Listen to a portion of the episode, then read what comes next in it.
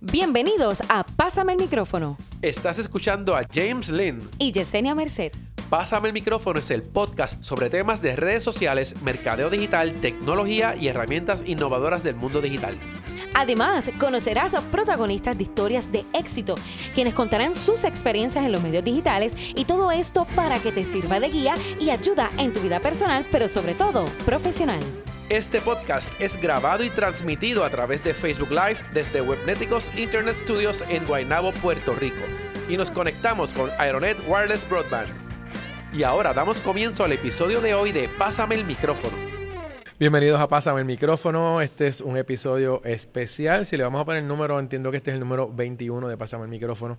No, me encuentro hoy junto a Josana Liz Torres. Eh, estamos en el STEM Success Center de Dewey University. Hoy fue la inauguración del evento y bueno, estuvimos invitados como parte de un panel sobre tecnología y educación.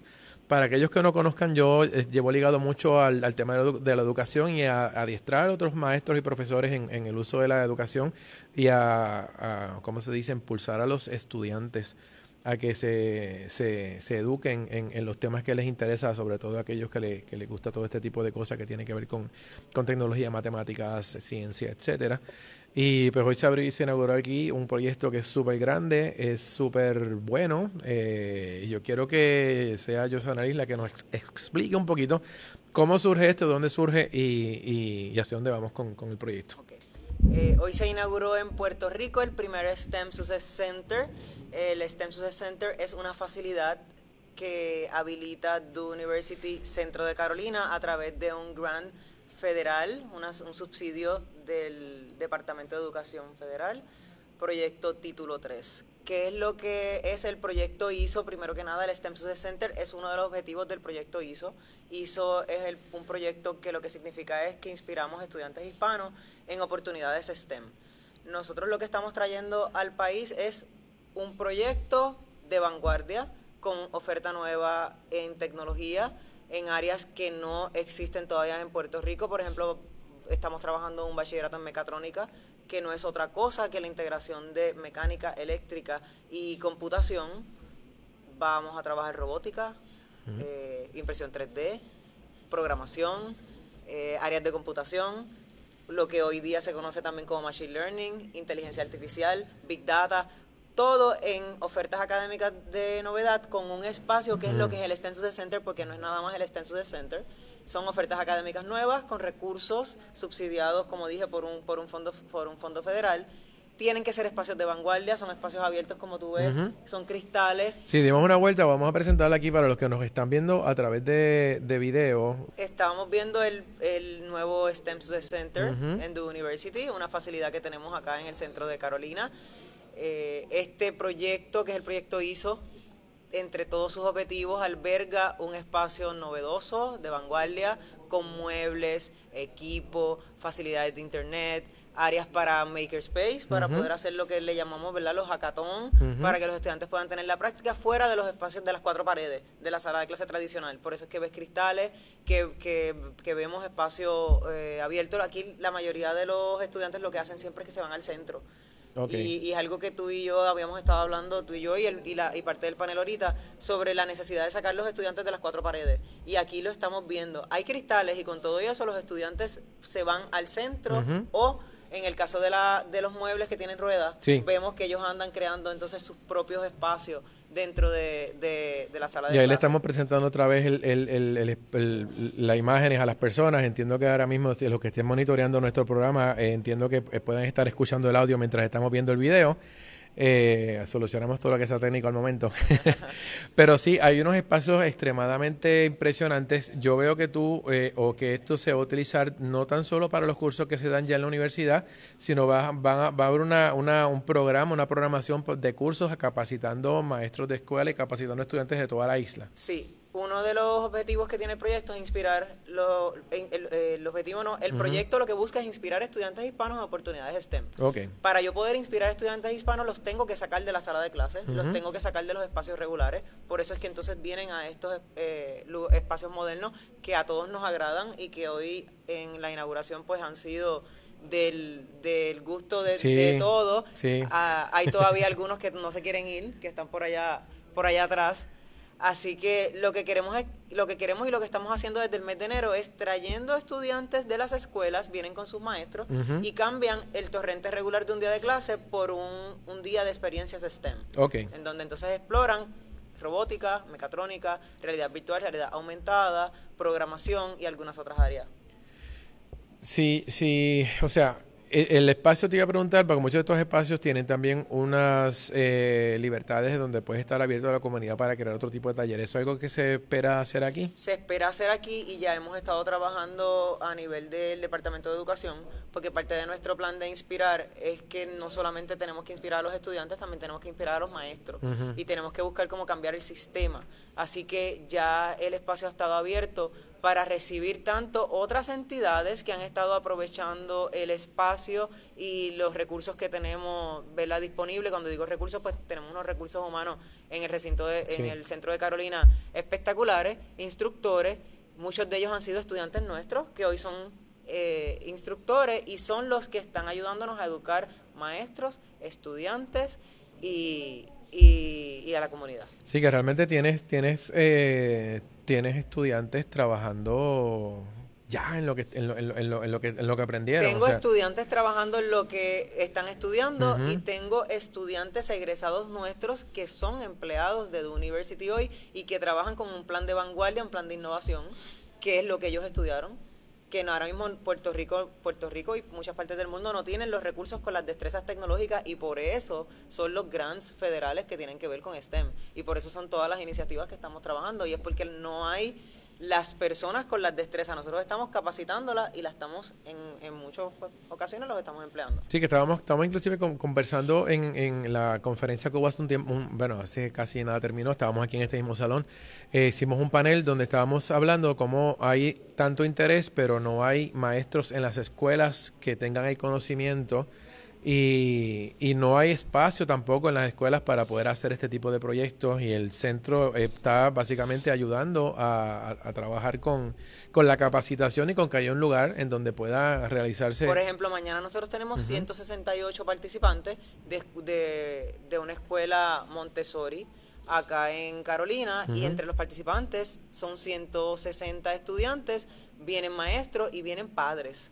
Sea algo, que, que algo que está estás incluyendo a los padres Sí, dentro del algo que está sucediendo y es que, como mencionaba ahorita, nuestra agenda está llena hasta el mes de julio, es que los consejeros, los padres, los directores y los estudiantes nos están visitando, solicitando un espacio para ellos poder explorar, poder ver, aprender y estamos trabajando también con herramientas que no son muy costosas. En, este- en el caso de, la, de lo que son los maestros. Sí, con Para- hardware y con equipo que pueden comprar en cualquier sitio, por conseguirlo ejemplo, a un precio módico. realidad aumentada, en el caso de realidad aumentada, tenemos la diseñadora instruccional del proyecto que trabajó los hologramas. Y trabajó los hologramas con mica. Sí, Así sí. que que picaron las pueden, micas. pueden crear la, bueno, pueden crear el, do it yourself de, de, de crear equipos que quizás puede costar 300, 500 mil dólares simplemente con, con dólares. materiales que tienes en tu casa. Sí. Y eso es algo que yo promuevo mucho como profesional de la industria de la educación y que lo he trabajado anteriormente con, también con otras entidades sin fines de lucro dando webinars. Y es que yo trato, y, y sé que lo logro, de decirle al maestro, maestro, lo que usted gastaba en cartulina y en tijera, lo puede gastar en una mica y una tijera y poder hacer un holograma, que lo único que necesita es un teléfono celular o una, Una tableta, tablet. una tableta con un video de cuatro, ¿verdad? De cuatro lados que están en YouTube disponibles. Hay un montón que están en YouTube. Me gusta. Sí, la- eh, lo más cool de esto es que las instrucciones de cómo hacerlo todo te, te lo encuentras online. Te y puedes, encuentras inclusive online. te pueden conseguir videos que ya están preparados para eso. Te comentaba en algún momento que yo tuve que hacer unos videos de, de, de hologramas también. Y, y, pues como yo hago diseño 3D, pues los hice en, la, en el, en el Claro. sistema de 3D. Pero sí hay videos que ya se pueden utilizar para eso y lo encontramos en todos lados. Y otra cosa me gusta mucho eso de que traigas los padres o traigan los padres a los talleres. Porque un problema bien grande es que los chicos en sus casas quizás no se van a motivar igual o están pidiendo materiales y están haciendo experimentos que los papás no saben qué está pasando. Y si tú capacitas a los padres en el proceso, es mucho más fácil para los Claro, estudiantes poder hacer. Claro. A todo los lo que padres y a los consejeros. Sí, a Por- to- o sea, todo el que tiene contacto con el, Sí, con el con- con, los niños. Estamos educando a toda la comunidad. La propuesta se basa en estudiantes de escuela superior, pero nosotros eh, entendemos a nivel de DUI del centro de Carolina que el impacto eh, pues realmente debe ser a toda la comunidad. Así que lo que estamos es expandiendo y extendiendo las oportunidades de aprendizaje a todos. Mira, estamos viendo ahora el video de, de, cómo ocurrió la inauguración. Vamos a para que, porque yo quiero que la gente vea la cantidad de estudiantes que había aquí. Ahí tenemos a nuestro fundador y presidente, el doctor Carlos Aquiñones Alfonso. Este es un dato bien importante y es que esta es una universidad joven, tiene 26 años y su fundador, me parece que es el único fundador que, que, anda vivo, ¿verdad? que está vivo y que sigue siendo nuestro presidente. Así que contamos con el apoyo de ese líder, tenemos un gran líder en el doctor Quiñones. Nosotros, no, lo que lo que veo es eso, que tiene, tienen, son, son personas que tienen visión para crear cosas nuevas, eh, no, no mantenerse en, en, bueno, en lo que funciona, digo yo, entre comillas, sino experimentar con cosas que no se han hecho. Y sobre todo que lo has visto en los días que, has estado con nosotros, que nuestro presidente eh, le da la oportunidad a una nueva generación para liderar, le da la oportunidad a una nueva generación que son algunos de los empleados que también has visto en el área. Y cuando hablamos de nueva generación, es que hay nuevas formas. Y es que esas son las mismas nuevas formas que crean los nuevos sistemas y que nos permiten innovar y, ser una institución de vanguardia. Pues para aquellos que están viendo el video del podcast que está ya en, Facebook, este, pues van a estar mirando que hay muchísimos estudiantes aquí. Eh, bueno, estuvieron muchísimos estudiantes, tenemos la presencia de radio también y tenemos la presencia de, de un montón de gente que se acercó al proyecto porque vieron que es una buena oportunidad de colaboración. Y en este caso eh, teníamos eh, en el panel también a, a, Luis Torres de, de, Engine 4. A Luis Armando Torres. Exactamente. que, Que, se une a cualquier iniciativa que sea, como digo yo, promover educación y promover eh, todo esto que tiene que ver con tecnología y sobre todo el asunto de, cómo aplicarlo al mundo real, que es una de las cosas que tú tienes aquí también como, como meta. No solamente que estén aprendiendo por aprender y decir que mira que algún día usarás esto en algo productivo, sino cómo desde ahora se están creando proyectos, se están creando ejercicios o talleres donde los propios estudiantes eh, podrían utilizar esto ya en sus vidas. El, eh, en el caso de Luis, yo a Luis, traemos a Luis al tema, en G4, igual que a James, link fuera de Pásame el micrófono, como yo los conozco, y voy a, decir unas líneas que me escribió Luis en, en, estos días cuando le dije que me enviara una pequeña biografía y me dijo, ponle que es un loco que quiere cambiar el sistema.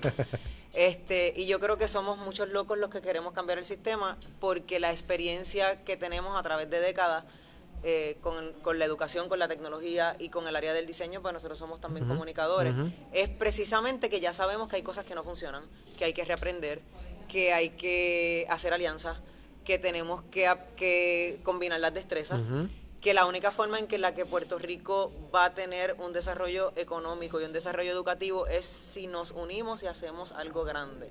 Y eh, en ese caso, pues yo te agradezco a, ti haber participado del panel, agradezco a Luis, a Xiomara Figueroa, a Jonathan Díaz que también estuvo con nosotros, y al final que se nos unió José Quiñones por el área de seguridad informática.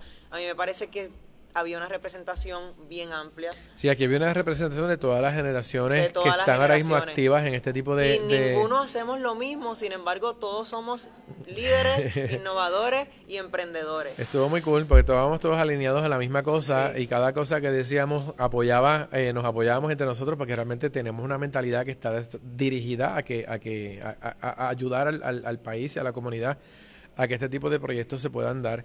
Y, vimos en las personas que estaban en el panel, o sea, los que estaban de público, la, cantidad de preguntas que tenían. Y, y, lo que me gusta es que son personas que también están pasando por situaciones en las que necesitan apoyo de centros como este. Y que había diversidad, porque entonces teníamos abogados, teníamos especialistas en STEM, maestros de escuela pública, maestros que están trabajando con proyectos de educación especial. Eh, en el público también habían técnicos, había todo el mundo se quería quedar. Yo creo que me parece que el panel era extenso, eran de dos horas. Sí, eso estuvo cool porque el panel duró dos horas y siempre, pues, como que la gente se iba enterando de que se estaba discutiendo aquí adentro y entraban y, seguían entrando y, seguían entrando. Entonces... Y salían a hacer una llamada y volvían, enganchaban y entraban y cuando tú pensabas que se iban, no se iban. No, y que no era que solamente entraban por entrar, es que entraban porque tenían ya una inquietud y aquí no hubo nadie que no dijera algo en, en, en, en el panel. O sea, de repente de un panel se convirtió en conversatorio. Sí. Estábamos, estábamos todos conversando. Y eso es lo que queremos promover. Lo que queremos es tener los espacios. Y, es- y esto es lo que el STEM Success Center es un nuevo espacio de aprendizaje. En este caso, la conversación es aprendizaje. Eh, eh, lo, lo estuvimos grabando. Yo sé que vamos a poder en estos días eh, poder compartirlo. Sí, este panel está en- estaba en YouTube, se grabó, o sea, salió live a YouTube. Yo lo En compartí YouTube. en Pásame el micrófono, así que eh, si estás escuchando el audio, Sí. puedes ir a Pásame el micrófono y te encuentras ahí el link a YouTube. Sí. Si ya estás aquí en el, en, el, en el live que estamos haciendo ahora, pues un poquito más abajo, la publicación anterior es una publicación que tiene que ver con, con, con eso, o sea, que estaba básicamente colocado eh, ahí el link y puedes entonces darle clic y puedes ver todo lo que ocurrió en el, en el el, panel. en el panel, exactamente. Ok, este, de aquí para dónde corre el proyecto, ¿qué es lo que, o sea, ya, ya, bueno, oficialmente arrancó hace un tiempito porque Sí, tú estás recibiendo estudiantes Lo- ya, yo antes estoy de hoy. recibiendo estudiantes. Lo próximo es que entonces, que lo próximo que viene es que po- podamos ofrecer las nuevas ofertas académicas. Ya estas ofertas académicas han sido vistas por el Consejo de Educación Superior. Obviamente sabemos que tú y yo somos profesores por las regulaciones que, que tiene el Estado. Yo no puedo especificar sobre ofertas académicas, pero sí ya han sido vistas por el Consejo de Educación Superior. Ya estamos trabajando eh, para la agencia acreditadora. No tenemos duda que sean, que comiencen próximamente en abril o en agosto, porque la experiencia de DUI con su agencia acreditadora es que el trabajo que se hace aquí pues es de calidad y inmediatamente en unas ocho semanas, 12 semanas, debemos Ya tener tienen, ya tienen trayectoria de, Ya, ya tenemos ya trayectoria. han probado. Sí, porque nosotros no nos quedamos con ofertas académicas Ajá. de pasado. La oferta académica que nosotros sabemos que no va a tener oportunidades en el país o que realmente no va a aportar mucho, nosotros simplemente pues Sí, las, de- las- las descartan o Las ponen en, ni siquiera en moratoria, simplemente dicen, ok, esto por ahora, o ya vemos Y- que esto dio lo que iba a dar y vamos a irnos a y movernos. hacemos cosas Sí, nuevas. Y- por y, eso. yo mo- sé que en eso tú, tú sabes porque son, pues, nos seguimos hace mucho hace mucho tiempo y he estado haciendo muchas cosas con la empresa y lo que tiene lo que tiene con lo que tiene que ver con académico y es que cuando algo no funciona nos pasa con diseño gráfico. Claro. Eh, aquí se daba diseño gráfico, yo tengo muchísimos egresados que hoy trabajan conmigo, pero luego pasaron a estudiar medios digitales. Así que lo que antes era un grado asociado en diseño gráfico, yo lo convertí en un bachillerato que lo que entonces era diseño gráfico, sí. medios digitales, Exacto. programación, eh, tecnologías de información. ¿Qué tienes ahora? Un cincuenta y pico de estudiantes que no se han graduado que están trabajando. Eh, Claro, eso porque ya le una estás dando unas destrezas que son necesarias. Pues, si uno, por ejemplo, en diseño gráfico, tú buscas en cualquier anuncio buscando un diseñador gráfico y la lista de destrezas es interminable. Y de repente ustedes están cubriendo ese espacio ya. El que diseña, el que programa y el que, y el que logra comunicar y utilizar las plataformas. En ese caso, eso es un ofrecimiento de Atorrey y que yo me atrevo a hablar de, a hablar de él porque yo lo escribí, porque yo hice el enrollment de los estudiantes, porque algunos de ellos ya los gradué y porque son empleados. De, Exacto. de The University que, que en ese momento pues yo misma lo- lo- los empleé. Así que es lo mismo que estamos haciendo ahora con el proyecto ISO, con lo que es la nueva oferta académica, las nuevas oportunidades, que tenemos unos fondos.